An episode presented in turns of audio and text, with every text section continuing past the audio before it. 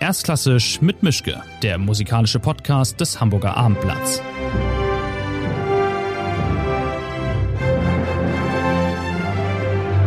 Schönen guten Tag zu einer neuen Folge von Erstklassisch mit Mischke. Wie immer bin ich nicht in meinem normalen Umfeld, sondern zu Hause in meinem Arbeitszimmer und mein Gast ist wieder mal nicht in Hamburg, sondern ganz woanders. Wenn ich das richtig zusammenkriege, in Neunkirchen an der Vöckler. Auf jeden Fall in Österreich und das ist Martin Grubinger, der Schlagzeuger. Grüß Gott geradezu. Hallo, grüß Gott. Ja, ich melde mich aus Neukirchen an der Vöckler, aus dem schönen oberösterreichischen Hausruck. Schauen Sie. Ja, toll, dass das geklappt hat. Ähm, erstmal vielen Dank dafür.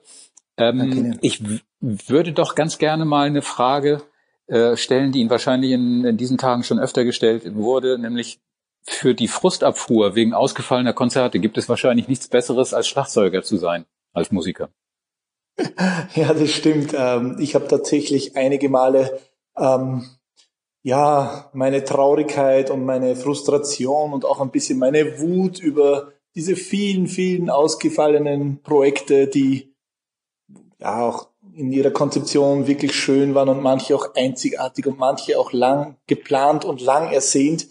Und diese Wut und diesen Frust habe ich das ein oder andere Mal auch mal bei diversen äh, Schlagzeugwerken ausgelassen. Aber ich lebe am Land, das heißt, äh, um Frustbewältigung äh, machen zu können, kann man ja vieles machen, aufs Rad gehen, Wald gehen Berg hochlaufen, in den Attersee springen. Also es ist vieles möglich. Okay.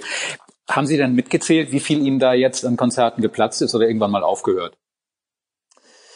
Ich habe es mal grob äh, mir angesehen. Ich glaube, es sind so um die 60 Konzerte, die bis dato äh, nicht stattfinden konnten, an denen ich teilgenommen hätte. Und ich fürchte, es werden noch ein paar mehr. Hm. Wie sind Sie durch die vergangenen Wochen gekommen? Ich habe neulich mit Patricia Kopaczynskaja gesprochen, die mir gesagt hat, sie ist in ein Corona-Loch gefallen. Ging Ihnen das auch so? Ja, am Beginn war es so, ich, ich, ich hätte mit Israel Philharmonic Konzerte spielen sollen und plötzlich hieß es, ja, Israel ist Lockdown, da darf keiner mehr rein und raus. Und im Moment habe ich gedacht, oho, ähm, vielleicht gibt es mir die Möglichkeit, mal ein bisschen zur Ruhe zu kommen, mehr Zeit für meinen Sohn zu haben und für die Familie und so. Und habe das in den ersten Wochen auch genossen. Und dann war es aber so, dass ich gespürt habe, dass das ähm, dieses Corona-Problem, nennen wir es mal so, viel tiefer geht, auch was uns Künstler betrifft. Und ich denke, man muss es teilen. Das eine ist natürlich bei vielen Kolleginnen und Kollegen eine wirtschaftliche Sorge. Zum anderen aber, und das verstehe ich ganz gut bei Patricia, glaube ich auch, dass sie das so gemeint hat, eine mentale Verfasstheit, die schwierig ist, weil wir natürlich über Jahrzehnte jetzt mittlerweile schon gewöhnt sind, dass wir unser ganzes Seelenleben, alles woran wir glauben, wo wir, wofür wir brennen, ähm, dem Publikum mit unserer Musik näher bringen können. Und wenn man mal in diesem Kreislauf ist, dann ist es ein bisschen ja wie eine Droge. Man braucht es dann immer wieder. Und wenn man dann völlig unvorbereitet aus dem herausgerissen wird, dann glaube ich, ist bei vielen Kolleginnen und Kollegen auch so etwas wie eine ja, Corona-Frustration dahingehend bestanden, dass man es mental auch sehr schwer verarbeiten konnte und kann. Und ich merke das auch bei den Studentinnen und Studenten, die ich unterrichte am Salzburger Mozarteum, aber auch bei vielen Künstlerkolleginnen und Kollegen, dass es gar nicht so leicht ist, auch wieder ähm, das Ding hochzufahren und in Schwung zu kommen und motiviert zu sein und neue Projekte anzugehen und neue Ideen zu entwickeln und kreativ zu sein, weil die Ungewissheit so groß ist und gleichzeitig das, der Verlust dessen, was wir als Künstler ja so lieben, nämlich für unser Publikum für einen großen ausverkauften Saal da sein zu dürfen, dass wir das einfach nicht haben. Unseren Beruf, so wie wir ihn kennen, gibt's halt derzeit einfach nicht. Hm. Das Glück im Unglück, dass Sie ja auch und ja auch oft Solokonzerte geben, hilft da ja auch nicht weiter. Wenn man nicht spielen kann, wenn kein Publikum kommen kann, wenn Konzerte nicht veranstaltet werden können, nützt es nichts. Ja, da haben Sie recht. Es, ähm, ich, da, tatsächlich habe ich viele Formate, ganz unterschiedliche Formate in meinem Repertoire von ganz solistisch, ganz klein mit sehr wenig Instrumentarium bis hin zu den großen The Percussive Planet Projekten.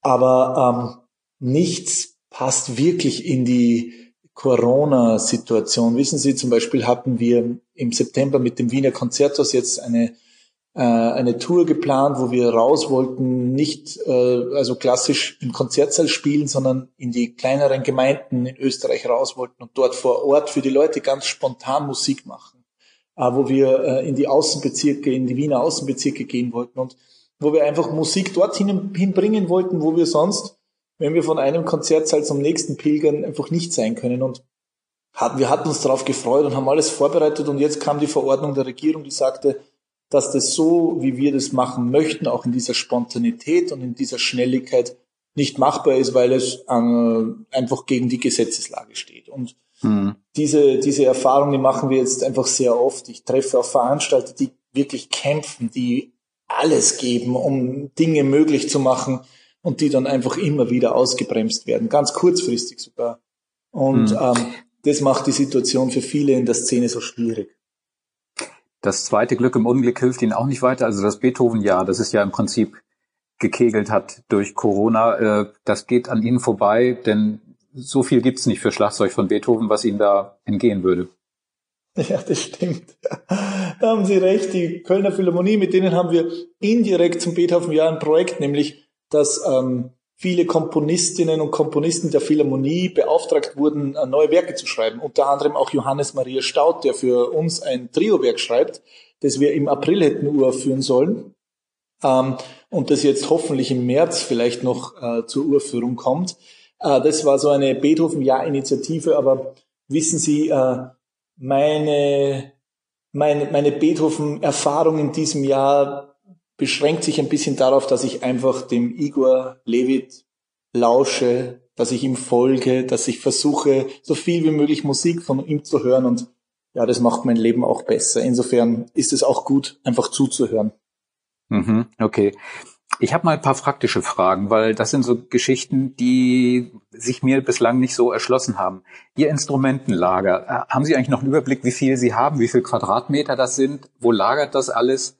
Kommt da alle paar Wochen einer vorbei und äh, geht dann nochmal rüber, wenn sich irgendwas verbogen hat, wenn es kaputt ist, muss man da ständig in die Werkstatt mit all dem Equipment. Wie, wie, wie, wie ist das bei Ihnen? Ist das, ich stelle mir vor, Sie haben dann nicht direkt wenig. Ich habe, äh, ich, und das ist der positive ähm, Aspekt von Corona, ich hatte wirklich mal Zeit, äh, die Instrumente zu zählen, mein Lager völlig neu zu ordnen. Und ich muss Ihnen sagen, ich habe jetzt ein paradiesisches Lager. Ich behaupte jetzt mal ganz stolz, kein Schlagzeug auf der Welt hat so ein perfekt geordnetes Lager wie ich.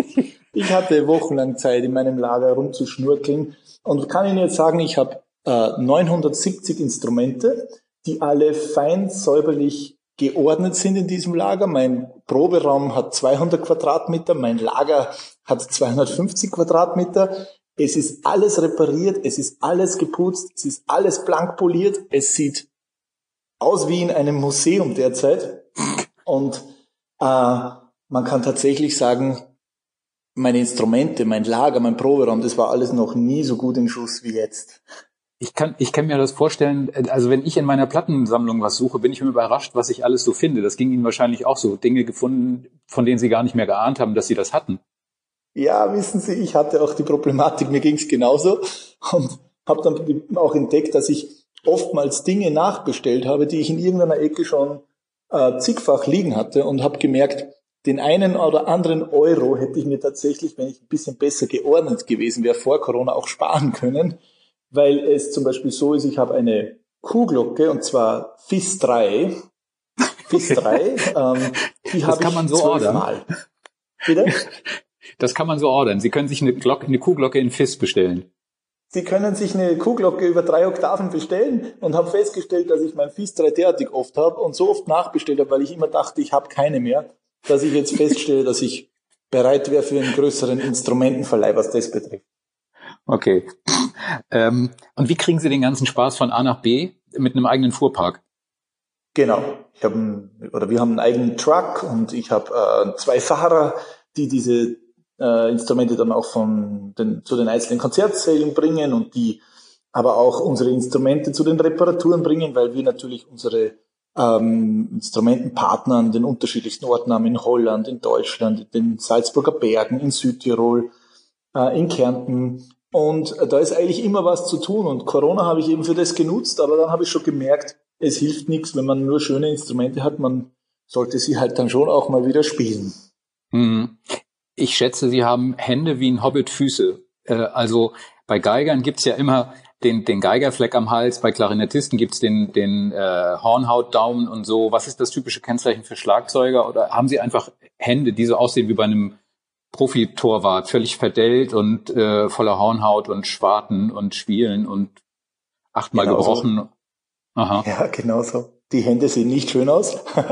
Eigentlich, wir haben einen, einen, einen Punkt und zwar auf der Mitte der Handfläche und ähm, immer wieder mal sagen Leute, das wäre eigentlich der perfekte, die perfekte Hand, um bei diversen Passionsspielen den Jesus-Charakter zu spielen, weil dieser Hornhautpunkt genau in der Mitte ist und der sehr groß ist und der sehr rau und sehr verletzt aussieht. Und ähm, ja, unsere Hände, unsere Schlagzeugerhände, die sind verbogen und verbohrt und äh, mit Hornhaut überzogen und oftmals auch äh, verletzt und aufgerissen und manchmal auch gebrochen. Ähm, das ist nichts sehr Ästhetisches. Also Schlagzeugerhände sind jetzt nicht gerade ähm, ja, Perfektion. Perfektion einer Hand sieht anders aus. Also Sie brauchen keinen Hammer, um einen Nagel in die Wand zu kriegen. nicht wirklich, nein. Können Sie jonglieren? Also ich würde mir, ja. ich, ich, das liegt wahrscheinlich nahe, dass man, also dadurch, dass sie mit jedem Körperteil irgendwas selbstständig und unabhängig voneinander machen müssen als Schlagzeuger, ist wahrscheinlich diese Koordinationsfähigkeit extrem ausgebildet und sie können mit fünf Tellern und drei Bällen gleichzeitig jonglieren. Das ist ein bisschen optimistisch, aber ähm, ja, äh, das war Teil der Ausbildung. Mein Vater hat am Anfang schon, als ich ganz klein war, so vier, fünf Jahre, immer Wert darauf gelegt, dass wir äh, jonglieren. Und zwar aber nicht nur ähm, Bälle zum Beispiel mit den Händen, sondern immer auch, wie wir in Österreich sagen würden, Gabeln. Ich glaube, in Deutschland heißt es Ball hochhalten. Mhm. Ähm, und das war ganz wichtig, und zwar beifüßig, dass immer Links-Rechts-Abwechslung ist und gleichzeitig aber auch dann jonglieren mit den Händen, irgendwelche Tennisbälle oder jonglieren auf einer Slackline oder auf einem Baum oder auf einem Ast und so. Also diese, nennen wir es Körperbeherrschung, die hat mein Vater bewusst, für mich damals natürlich nicht hundertprozentig nachvollziehbar, aber damals bewusst schon eingebaut in die, in die, in die Übeprogramme und das hilft mir sehr, weil für uns Schlagzeuger das ja so entscheidend ist, dass wir äh, Körperbeherrschung haben, dass wir viele Dinge, viele Rhythmen gleichzeitig machen können mit den unterschiedlichsten Körperteilen. Insofern ähm, ich mache das auch mit meinen Studenten. Immer wieder mal äh, gehört das auch äh, zum Unterricht dazu. Mhm. Und Sie spielen alles auswendig. Ich habe mich gefragt, wie man sich das merkt. Ist das eher dann äh, zu memorieren wie eine Choreografie, dass das nicht nach einem Notenbild irgendwann mal passiert, sondern Sie wissen, ich habe diese und jene Körperbewegung. Ich merke mir jetzt gar nicht unbedingt den den konkreten Rhythmus oder eine bestimmte Tonfolge, sondern ich weiß, ich muss mit diesem Teil des Körpers dann und dann in die Richtung und das machen. Also mhm. ist es so oder bin ich da auf dem verkehrten Dampfer? Na, das ist, das ist auf jeden Fall so. Es ist, ähm, man, man kann eigentlich sagen, meistens memorisiert man das, äh, indem man ähm, viele, äh, sagen wir mal, Schlagfolgen einfach so oft langsam übt, bis es sozusagen in, die, in den Automatismus übergegangen ist, bis man es quasi aus dem, aus dem Unterbewusstsein heraus spielt. Also nehmen wir einfach eine schnelle Stelle in einem äh, Schlagzeugkonzert am, am, am Marimba. Natürlich sagt man nicht bewusst, ich spiele jetzt A, B und dann das Cis und dann das E und dann noch das F, weil es würde alles viel zu lange dauern, sondern diese Schlagfolge hat man einfach automatisiert. Gleichzeitig ist es aber so, dass um Blackouts zu vermeiden, es ganz wichtig ist, dass man wirklich auch Ton für Ton äh, in seinem Kopf abgespeichert hat. Dann kommt natürlich dazu, dass die Bewegungen einfach auch ähm, abgespeichert und automatisiert sind. Das heißt, man hat mhm. bei diesen einzelnen Stücken einfach äh, schon einen Bewegungsablauf, der, der so oft wiederholt ist, dass er ganz automatisch und ganz selbstverständlich passiert. Aber ich bin da einfach ah, ja, wie soll man sagen, ein bisschen ein Freak auch, weil ich einfach glaube, dass diese Musik, ähm, die wir da spielen, auch bei Uraufführungen, eine ganz andere Wirkung entfaltet, wenn man nicht diese Barrieren der Notenständer zwischen sich und dem Publikum, zwischen sich und dem Dirigenten und den Mitmusikern hat. Wenn man ganz direkt diese Musik interpretieren kann, ohne dass man immer wieder auf den Notentext äh, sich ähm, fokussieren muss, sondern dass man ganz, ganz, ganz direkt das, was man mit seiner Musik ausdrücken möchte, auch dem Publikum näher bringen und transportieren kann. Und es macht mir persönlich einfach auch mehr Spaß. Also es ist einfach ja. ein ganz ein anderes Spielgefühl, wenn man sich von diesem Notentext lösen kann.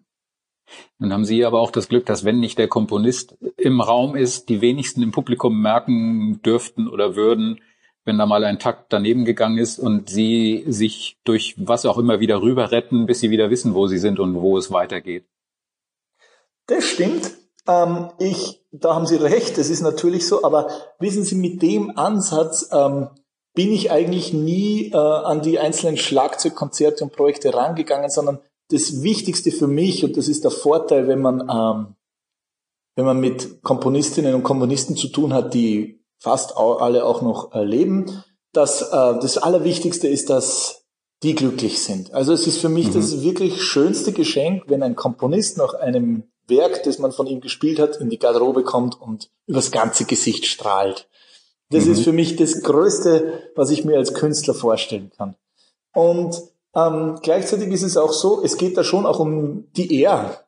Nämlich, dass man, um, dass man sagt, okay, ich möchte einfach, dass die Mitmusiker und der Dirigent und man selbst einfach, dass wir alle wissen, wir haben das wirklich nahe an der Perfektion dieses Werk interpretiert. Jetzt kann man sagen, das stimmt, wenn es mal bei einem CH-Schlagzeugkonzert oder bei einem Riem-Sextett mal irgendwo ein bisschen hakt, dann fällt es vielleicht dem Publikum nicht ganz so schnell auf, wie wenn ähm, ein Beethoven-Klavierkonzert gespielt wird. Andererseits kann man auch sagen, die ähm, Werke Beethoven oder ein Schumann oder anderes ist für den Interpreten sehr viel leichter zu memorisieren und auch nachzuvollziehen, weil er der melodischen Linie folgen kann und somit auch sehr viel mehr Anhaltspunkte hat, wie zum Beispiel ein Schlagzeug in einem Schlagzeugkonzert. Ähm, das heißt, die Sparten, die sind ein bisschen unterschiedlich, aber der, der Ansatz ist natürlich, denke ich, bei allen Interpreten und Solisten das, dasselbe, nämlich dass man sagt, ähm, man will tatsächlich den, die Texttreue äh, zu 100 Prozent gewährleisten. Hm. Haben Sie eigentlich als ja nicht mit Orchestern in dem Sinne spielender Musiker noch Sehnsucht nach den guten alten äh, Pauken- und Schlagzeugpassagen, also Berlioz Symphonie Fantastique, die Paukensoli oder der Hammer in Maler 6, dieser Riesenhammer, den man dann schwingen kann. Ist das, ist das jetzt aus Ihrem System raus oder juckt das manchmal noch, dass Sie sich denken, oh, Maler, eine, eine Malersymphonie mit 110 Mann da sitzen und diesen Riesenkrach veranstalten und dann womöglich die sechste Symphonie und diesen torgroßen Hammer rausholen, auf diesen Block donnern lassen. Gibt doch nichts ja. Schöneres für einen Schlagzeuger.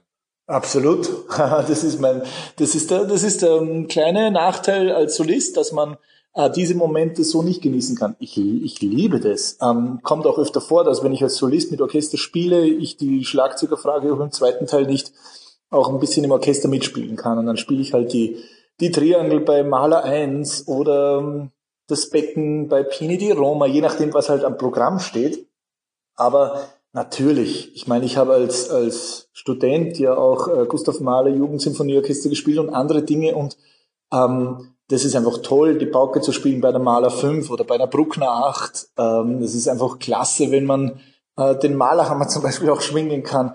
Aber wissen Sie, ich habe den Plan mit mit 40 äh, meine Solokarriere zu beenden und habe dann mit vielen Schlagzeugkollegen in den Orchestern auch schon ausgemacht, dass ich gesagt habe, Jungs, dann habe ich ein bisschen Zeit. Ich gehe davon aus, dass ihr mich dann für diverse Projekte auch engagiert und dass ich dann mit euch in der Schlagzeuggruppe spielen kann. Und das freue ich mich auch. Das wird dann mal eine andere Facette. Mhm. Naheliegend jetzt, also bei 40 sind wir noch nicht, aber ich wollte noch mal kurz fragen, Sie sind jetzt beim Schleswig-Holstein Musikfestival eingeplant. Das hat ja dieses andere Konzept, den Sommer der Möglichkeiten, das ist nur ein sehr euphemistischer Titel und soweit ich weiß, sind Sie dafür vorgesehen mit Ihrem oder mit anderen Trucks und mit Kollegen. Sie fahren dann über die Äcker und wo immer Leute stehen, spielen Sie dann mehr oder weniger. Das ist das Konzept mhm. oder habe ich das falsch verstanden? Okay. Genau, das ist der Plan. Das ist die, der, der große Wunsch, den wir schon seit vielen Jahren hatten, nämlich, dass wir mal sagen, wissen Sie, normalerweise ist es ja so, äh, wir haben ein Konzert in Schleswig beim Festival, sagen wir Sparkassenarena in Kiel und gehen um 8 Uhr früh rein, bauen dort auf, machen Soundcheck, Proben und abends dann das Konzert. Und immer wieder, das war nämlich am Anfang, als ich vor, ja, es ist lustig, aber es ist tatsächlich so vor 20 Jahren zum ersten Mal beim Festival war, habe ich in Emkendorf gespielt, Musikfestival auf dem Land. Und mhm. in den ersten Jahren beim Festival war es so, dass ich sehr viel in den relativ kleinen Dörfern gespielt habe, in kleineren Scheunen und mit der, mit der, mit dem Beginn dessen, dass das Publikum mehr wurde und die Begeisterung für, für das Instrument und für mein Repertoire auch stieg, hat natürlich das Festival mehr und mehr die größeren Säle genommen, äh, also Lübeck, Neumünster, Flensburg, Kiel, Hamburg. Und immer wieder haben wir in den letzten Jahren, der Christian Kut und ich gesagt, Christian, es wäre eigentlich mal schön, wieder back to the roots zu gehen und ganz direkt Musik zu machen für die Leute vor Ort, ja, ganz spontan. Und jetzt, in diesem Zusammenhang mit Corona, haben wir uns gedacht, okay, wir haben zwei Tieflader, wir haben eine schöne Bühne, da wird das Instrumentarium reingeschraubt und wir können ganz schnell uns bewegen von einem Ort zum nächsten. Wir können ganz schnell äh, an einem Ort aufbauen. Innerhalb von 20 Minuten, 30 Minuten sind wir spielbereit und können dann dort ein Sommernachtskonzert spielen oder ein Nachmittagskonzert oder wir spielen ein kürzeres Programm für vor einer karitativen Einrichtung und auf das freue ich mich sehr, weil was mir beim Festival immer so große Freude macht, ist der direkte Kontakt mit dem Publikum, die Begeisterung, dieses dieser ganz natürliche Umgang mit den Künstlern und ihren Programmen. Wissen Sie, das ist ja das Besondere am SHMF. Dort hat man dieselben Künstler, die man ja auch bei den Salzburger Festspielen hat oder in Luzern, allerdings in ganz anderem Rahmen. Es ist weniger schickimicki, es ist weniger elitär, es ist viel mehr direkt und pur und naturbezogen und man kommt mit den Leuten ins Gespräch und hat diesen ganz ultimativen, direkten Austausch. Und das fasziniert mich so sehr an Schleswig-Holstein mhm. und seinem Festival weil Sie jetzt Salzburg erwähnt haben. Sie wohnen ja in der Nähe von Salzburg. Ähm, also, wenn ich das richtig noch erinnere, auch in der Nähe vom Attersee, also in der Nähe von dem mhm. Komponierhäuschen von Maler, was da auf dem Campingplatz ist.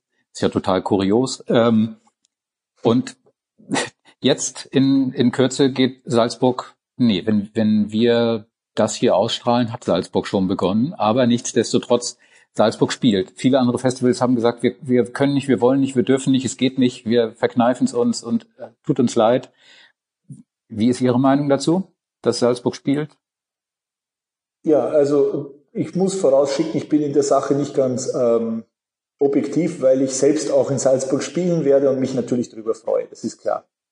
Ähm, wir werden dort ein größeres Projekt machen im großen Festspielhaus und Markus Hinterhäuser, den ich auch für seine Programme und für seine Ideen und seine Kreativität einfach auch schätze, ähm, hat gekämpft und, und wie es jetzt aussieht, ähm, ist es einfach auch ein Leuchtturm dessen, der zeigt, dass ähm, Dinge möglich sind. Aber man muss natürlich sagen, es ist auch ein, ein sehr, sehr, sehr, sehr wilder Ritt. Ja, es ist ein hm. Grenzgang, denn ähm, Salzburg hat auch eine Verantwortung und äh, die Verantwortung lautet, wenn das schief geht in Salzburg, dann wird es zumindest in Österreich vermutlich so passieren, dass viele ähm, Konzerthäuser, Opernhäuser, Theater ähm, im Herbst geschlossen sein werden oder teilgeschlossen oder nur bedingt öffnen werden können, falls das in Salzburg schief geht.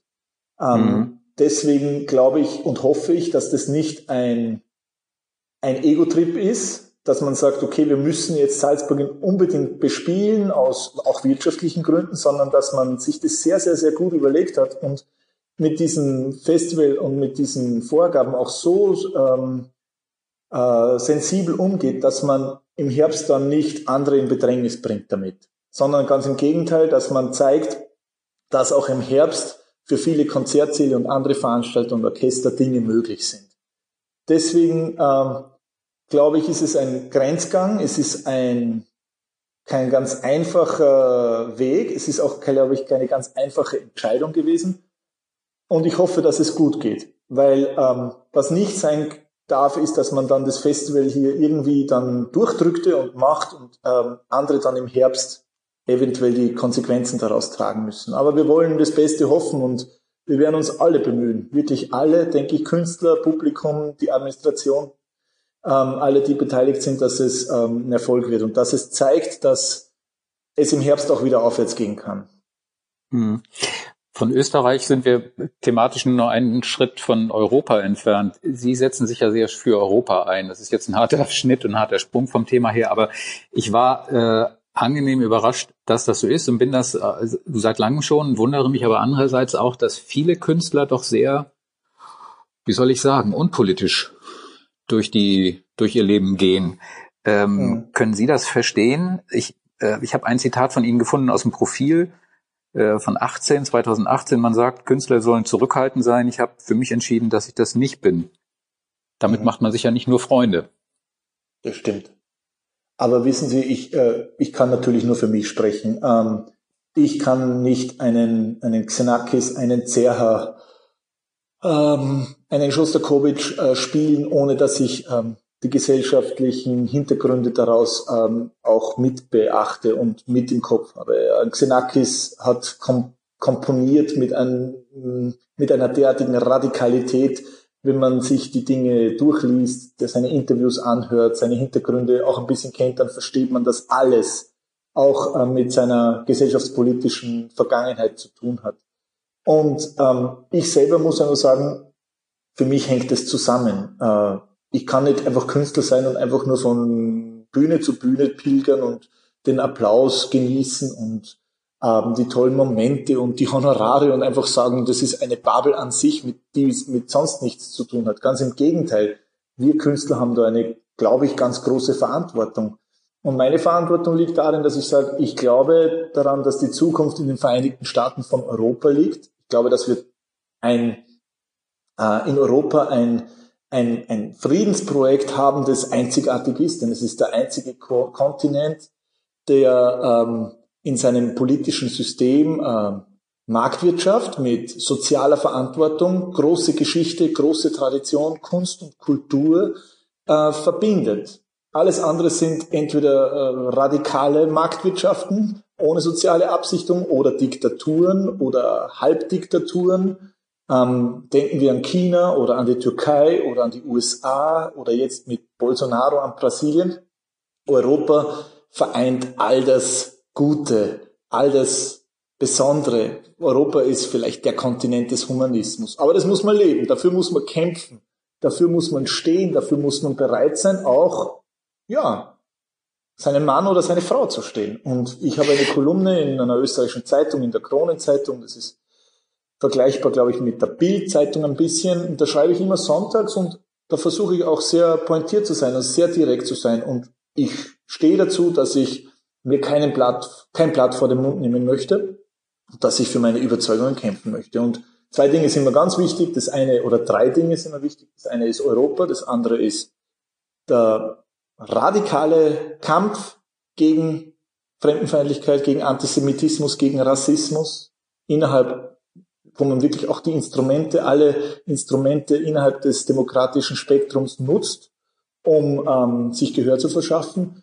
Und das Dritte ist natürlich auch die soziale Komponente, die gerade jetzt nach Corona auch so wichtig ist. Wir sehen das jetzt auch in Österreich, äh, Arbeitslosigkeit, die wir so einfach für undenkbar gehalten haben, aber gleichzeitig auch, dass wir merken, dass die Schere weit auseinander geht. Gerade durch Corona auch, dass viele sich Corona haben leisten können, aber die, die es davor schon schwer hatten, jetzt noch viel schwieriger haben, sei es im Bildungssystem, sei es im universitären Bereich, im Gesundheitsbereich und so weiter.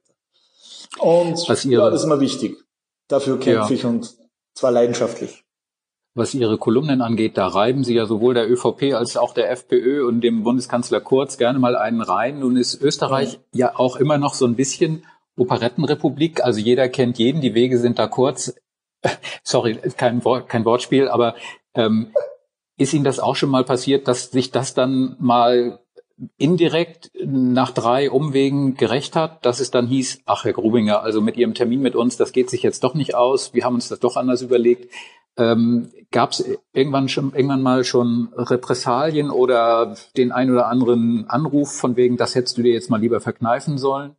Oder ja, klar. Also ist das nicht passiert? Anrufe, das ist in Österreich äh, gang und gäbe und Standard, dass ähm, nach einer äh, solchen Kolumne dann der Anruf nicht direkt bei mir, sondern bei meinem Chefredakteur passiert, ähm, der mhm. aber ein wunderbarer äh, Chefredakteur ist, weil er mich ganz frei schreiben lässt und weil er mich verteidigt und weil er ähm, ein liberaler Kopf im besten Sinne ist, der einfach sagt, ähm, frei nach Augstein oder nicht frei nach Augstein, sondern ganz nach Augstein sagen, was ist und der das einfach auch lebt und sagt, diese Komponente des Martin Grubinger, die ist mir wichtig in meiner Zeitung. Und äh, wissen Sie das, äh, weil Sie von, von Österreich sprechen, das Schöne ist ja auch in Österreich, dass man nicht so genau weiß, ob man dann mal in einem Projekt mal ausgeladen wurde oder ob man mal nicht eingeladen wurde wegen dieser Kolumne oder weil man sich so direkt äußert. Denn es kommt ja dann niemand ums Eck und sagt, äh, übrigens, Sie sind jetzt nicht eingeladen, weil Sie so blöde Kolumnen schreiben, sondern es passiert dann einfach nicht. Mhm. Und insofern, ich weiß es nicht, aber ich vermute mal schon, dass es so ist. Aber das war mir von Anfang an bewusst. Aber wissen Sie, ich brenne so für meine Überzeugungen und ich bin so klar darin, dass ich ähm, damit klarkomme und dann auch äh, mit den Konsequenzen leben kann. Was passiert denn mit diesem missionarischen Eifer, wenn Sie auf Kollegen treffen, bei denen das einfach so links rein und rechts wieder raussaust? Alles, was Sie ihnen erzählen und alles, was Sie ihnen erklären und ans Herz legen wollen. Und dann haben Sie ihn gegenüber, dass sich sagt, ja Gott, äh, wann gibt's was zu essen und wo ist jetzt die Probe und alles andere interessiert den nicht. Muss doch ja. fürchterlich sein.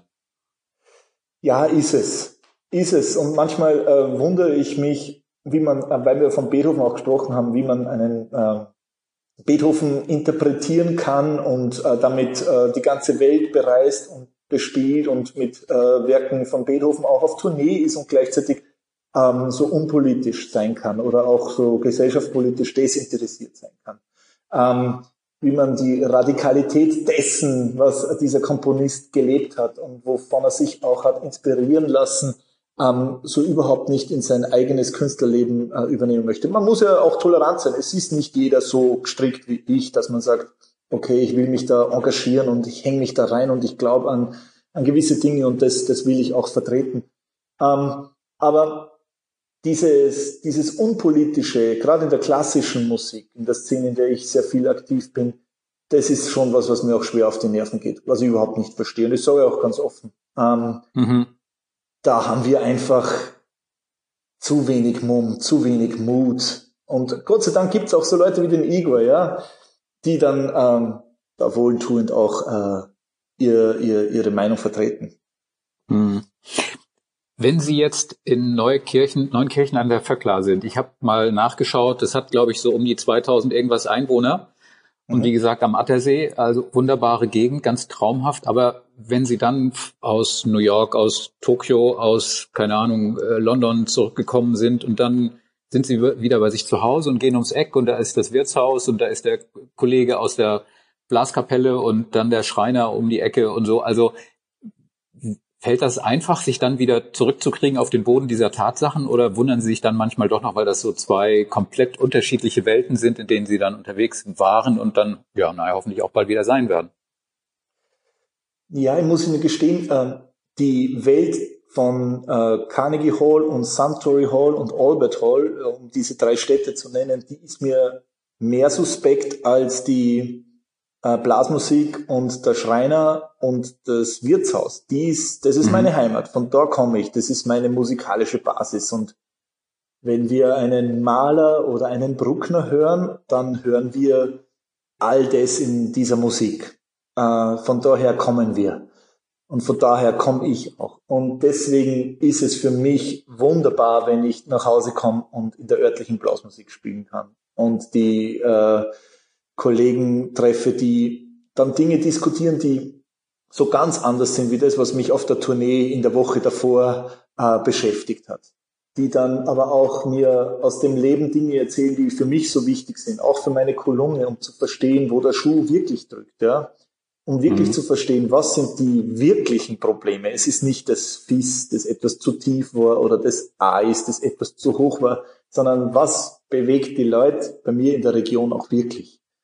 Und deswegen ist das die, die, die, die Welt, in der ich mich zu Hause fühle. Und die Welt der Konzertsäle, es ist wunderschön, aber auch eine Blase für sich, die mir manchmal auch ein bisschen suspekt ist, weil ich glaube, mhm. dass wir viel mehr Regionalität wieder bräuchten. Gerade vielleicht nehmen wir das aus Corona auch mit.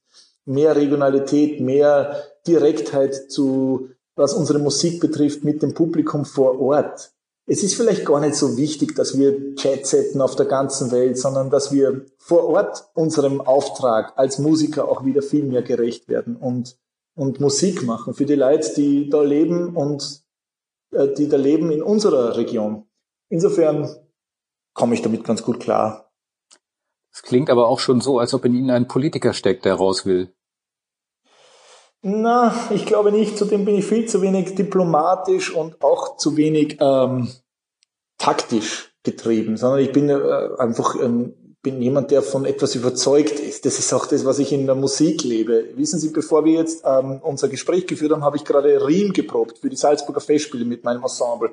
Und ich bin in diesen Proben radikal direkt, weil ich einfach radikal das Beste möchte und ähm, wenig diplomatisch bin. Und die Musiker, mit denen ich das mache, die kennen mich, die wissen, der Martin brennt für das und der meint das nie persönlich, sondern dem geht es immer um die Sache. Deswegen äh, ich glaube, für die Politik äh, bin ich nicht geeignet und habe ich auch nicht vor. Aber es gibt halt so Dinge auch in der klassischen Musik, wo ich denke, ja, mh, hm, wahrscheinlich ähm, hat das System, auch das Touring-System und vieles andere mehr, vielleicht kommt es auch durch Corona ein bisschen zu einem Ende und bin gar nicht sicher, ob das so schlecht ist. Mhm. Was halten Sie eigentlich, fällt mir gerade ein, von diesen japanischen Trommelshows und von diesen ich weiß nicht, ob es das in Österreich auch gibt. Hier in Hamburg gibt es das, diese Feierabend-Samba-Trommeltruppen, die dann auf Stadtteilfesten so durch die Straßen ziehen und dann mhm. so tun, als ob sie in, direkt in Rio geboren wurden und also praktisch mit der Samba-Trommel in der Hand auf die Welt gekommen sind. Ja. Oh, okay, ich will ganz ehrlich und direkt sein. Äh, die japanischen ähm, Trommelshows, Kodo, Yamato und so, das gefällt mir schon. Also da gehe ich gerne hin, das schaue ich mir auch gerne an. Aber nur weil es große Trommeln sind, ne? Also Bitte? nur weil es diese riesen Trommeln sind. Ja, und das hat schon auch so. was ähm, Faszinierendes. Das ist auch eine Trommelwelt, die ich nicht so kenne, in der ich nicht so sozialisiert bin und deswegen habe ich auch da Begeisterung. Was die, die Samba-Shows betrifft, die man öfter mal sieht, wenn auch diverse Demonstrationszüge meistens aus dem äh, grünen Spektrum unterwegs sind oder so, dann äh, muss ich gestehen, dann würde ich den ein oder anderen manchmal wünschen, doch vielleicht vorher mal zu uns in ein paar Workshops zu kommen, dann würde das vielleicht noch anders klingen. Was mich manchmal ein bisschen frustriert ist, dass man immer glaubt, na ja, in die Trommel, da muss man eh nur reinhauen, das ist eh alles. Sondern das sind Instrumente, die man auch mit, äh, mit einer mit gewiss, mit einem Handwerk, das man erlernen muss, auch bespielen muss. Alles andere hat dann wenig mit Trommeln an sich zu tun. Gleichzeitig aber versuche ich auch immer Verständnis dafür zu haben. Das sind Leute, die äh, das gerne machen, die eine Freude dabei haben, in diversen Trommelrunden zu spielen oder mal einen Samba-Workshop zu machen oder bei einem Demonstrationszug da auf der Samba-Trommel abzugehen. Das passt eh. Das ist auch total okay. Ähm, manchmal denke ich mir, okay. es, wenn ich das richtig, wenn ich das ja, richtig ja. in Erinnerung habe, dann ist ihre Schwester Geigerin. Dann ist sie sowas wie das schwarze Schaf in der Familie, wenn sie und ihr Vater Schlagzeuger sind und wurde die ganze Zeit immer äh, mit Witzen überzogen, weil sie nur Geige spielt und kein richtiges Instrument. ja. Nein, es war ganz schnell so, dass wir ein Ensemble gegründet haben, nämlich Strings and Percussion. Ähm, haben wir die, die Welten dann zusammengebracht. Na, meine Schwester ähm, die, die, die Geige ist ja bei uns in der Familie, und da sind wir uns nach wie vor einig, ist ja die, die Königin der Instrumente. Ähm, ich glaube nach wie vor, dass es nichts Faszinierenderes gibt wie die Violine und wenn es dann noch toll gespielt ist und ähm, bei den großen Solisten, da sitze ich dann immer im Publikum, bei den großen Geigensolisten und, und bin und staune immer und bin begeistert, auch wie viel, wie Facetten und welchen Farbenreichtum aus diesem Instrument gewonnen werden kann. Ähm, aber ich wünsche mir halt als Schlagzeuger auch, dass die Leute wegkommen von dieser Vorstellung, dass das Instrument nur was zum Draufhauen ist. Ähm, das mhm. Schlagzeug ist viel mehr und ist viel weiter. Und ich glaube, dass wir da auch äh, im Bewusstsein einen Fortschritt gemacht haben in den letzten Jahren. Was sie auch äh, tun, und das tut auch nicht jeder, ist äh, über, ich habe gelesen, also Versagensangst ist, Versagensangst ist ein Thema, das sie sich nicht verkneifen, sondern auch thematisieren. Sie waren bei einem Sportpsychologen, deswegen die wenigsten Virtuosen auf dem Top-Level, auf dem sie unterwegs sind, würden wahrscheinlich freiwillig öffentlich zugeben, dass sie nicht nur das handelsübliche Lampenfieber haben, sondern dass sie auch wirklich, also oberhalb davon, nervös und panisch sind, sobald sie auf die Bühne müssen und dass sie damit Probleme haben. Äh, auch das ja. finde ich erstaunlich, dass das nicht offener angesprochen wird. Aber das ist offensichtlich ein Manko, dass man lieber nicht rangeht oder lieber nicht erwähnt.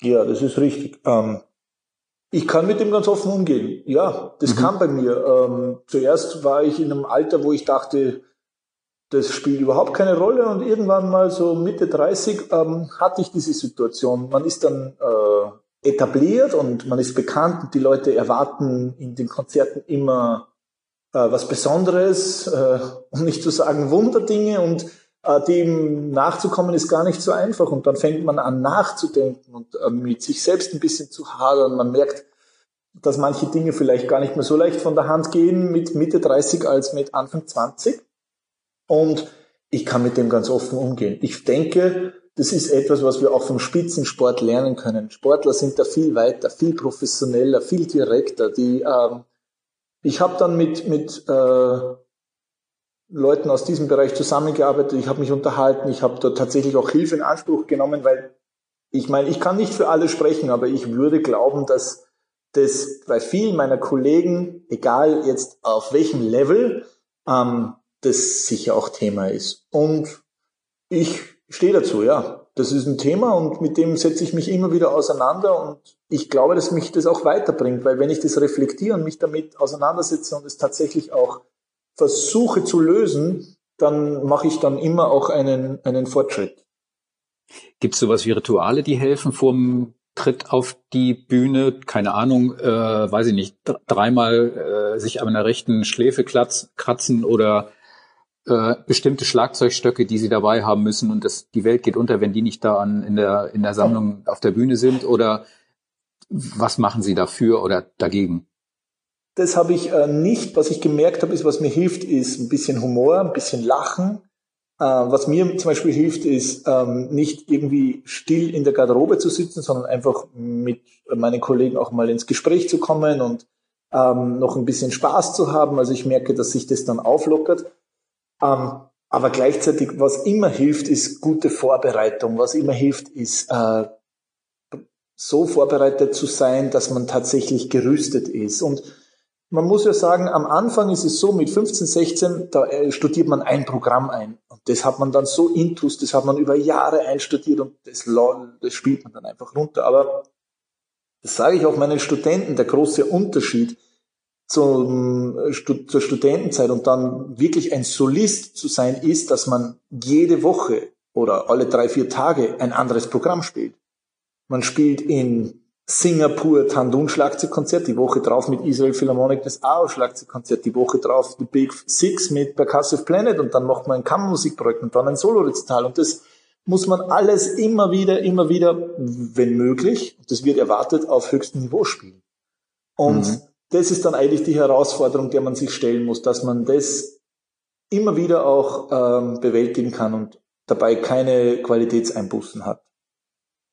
Sie haben es vorhin gesagt, Sie haben es aber auch schon, also ich habe es zumindest so lang zurückliegend wie 2010 gefunden, dass bei Ihnen mit 40 Schluss sei mit dieser Karriere und dass dann was anderes kommen soll. Das ist jetzt in drei Jahren. Vorhin klang das auch nicht so, als ob Sie sich das anders überlegt hätten. Äh, drei Jahre ist also im, in der Musikbranche quasi übermorgen. Haben Sie sich äh, schon konkret Gedanken gemacht, über die Sie jetzt sprechen können, was, was dann so ansteht? Also Ruhestand kann ich mir jetzt eher nicht vorstellen. Ich habe einen, einen großen Traum. Ich möchte unbedingt äh, Geschichte studieren. Ähm, okay. Das ist etwas, was mich schon seit seit ja eigentlich aus meiner aus meiner Jugendzeit beschäftigt und ähm, ich werde natürlich und das ist mir ganz wichtig, weil es macht mir unglaublich viel Freude, die Professur am Mozarteum in Salzburg weiterführen aber ich möchte sehr, sehr, sehr gerne Geschichte studieren. Ich habe gleichzeitig ein paar äh, Projekte, die ich jetzt auch schon vorbereite, ähm, im, im ja, Musik, Start-up, Digitalisierung, Social Media Bereich, in diesem Bereich so, um es mal grob zu skizzieren. Ähm, mhm. Gleichzeitig ist es mir einfach auch ein Anliegen für meine Studenten, noch mehr da zu sein und wirklich noch äh, in einer anderen Art und Weise, wie ich mir das jetzt noch nicht erlauben kann, dann auch präsent zu sein. Und äh, was dann auch dazu kommt, ich möchte ein bisschen mehr Zeit für die Familie haben. Das ist schon auch etwas, was mir äh, in diesen bewegten Solistenjahren einfach abgeht. Insofern, ich glaube nicht, dass mir langweilig wird, aber äh, der Fokus wird sich ein bisschen verschieben. Mhm. es gab auch schöne Zitate wie ich habe ein, ein Ablaufdatum als Schlagzeuger und mein ganzes Leben nur Schlagzeug zu spielen schreckt mich ein bisschen. Also das klingt auch nicht so, als ob sie als als äh, One-Trick-Pony dann enden möchten und dann irgendwann sich sagen, ja, war's das jetzt und was mache ich dann? Hm, na, absolut. Es ist immer so, man muss ja auch sagen, ähm, da, das Instrument, und das glaube ich, das kann ich jetzt schon sagen, hat sich als Solo-Instrument etabliert. Es gibt ja Instrumente, die sind so stark mit einer Person verbunden, dass man sich denkt, okay, wenn der nicht mehr oder die nicht mehr spielt, dann ist das Instrument, das Solo-Instrument wieder verschwunden. Das Schlagzeug wird seine oder hat mittlerweile seinen Platz. Es gibt so viel Repertoire. Es gibt ähm, eigentlich weltweit das Verständnis, dass dieses Instrument als Solo-Instrument in die Konzertprogramme, in die Jahresprogramme, in die Festivalprogramme gehört. Es gibt tolle junge Kolleginnen und Kollegen, die ja toll spielen und die das weiterführen werden. Die werden Werke in Auftrag geben, die werden die das Repertoire weiterspielen und es entwickeln. Ich habe selbst auch am Mozarteum äh, zwei Studenten, die jetzt bei mir im Masterstudium sind, die Vivi Vassiljeva und den Richard Putz, die ähm, ganz sicher auch als Solisten reisieren werden und die ich dann auch unterstützen möchte. Das ist ja auch so ein Plan, den ich habe, dass ich nicht einfach sage Tschüss und jetzt macht's was wollt, sondern ich möchte die unterstützen mit Ideen, mit Logistik, äh, mit äh, ja mit musikalischem Support, was auch immer, weil ich glaube, dass das Instrument jetzt schon einen Platz hat, aber immer noch auch äh, sich weiterentwickeln kann.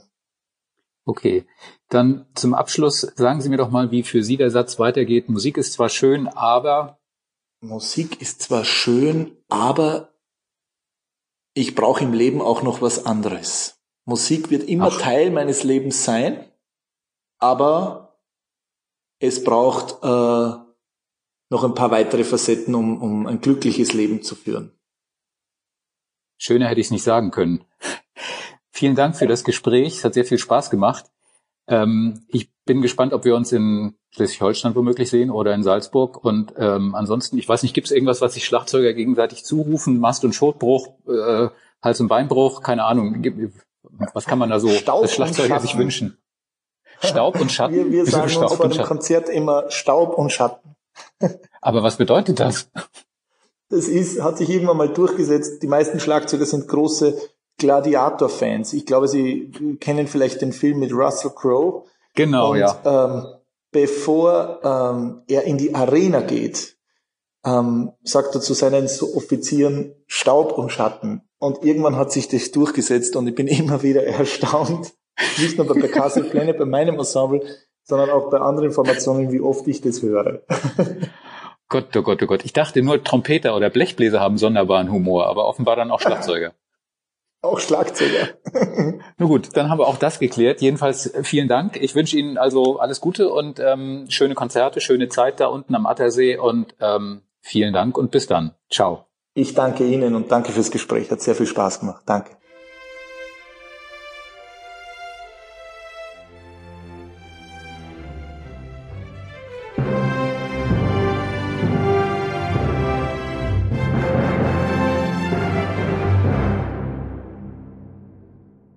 Weitere Podcasts vom Hamburger Abendblatt finden Sie auf abendblatt.de slash podcast.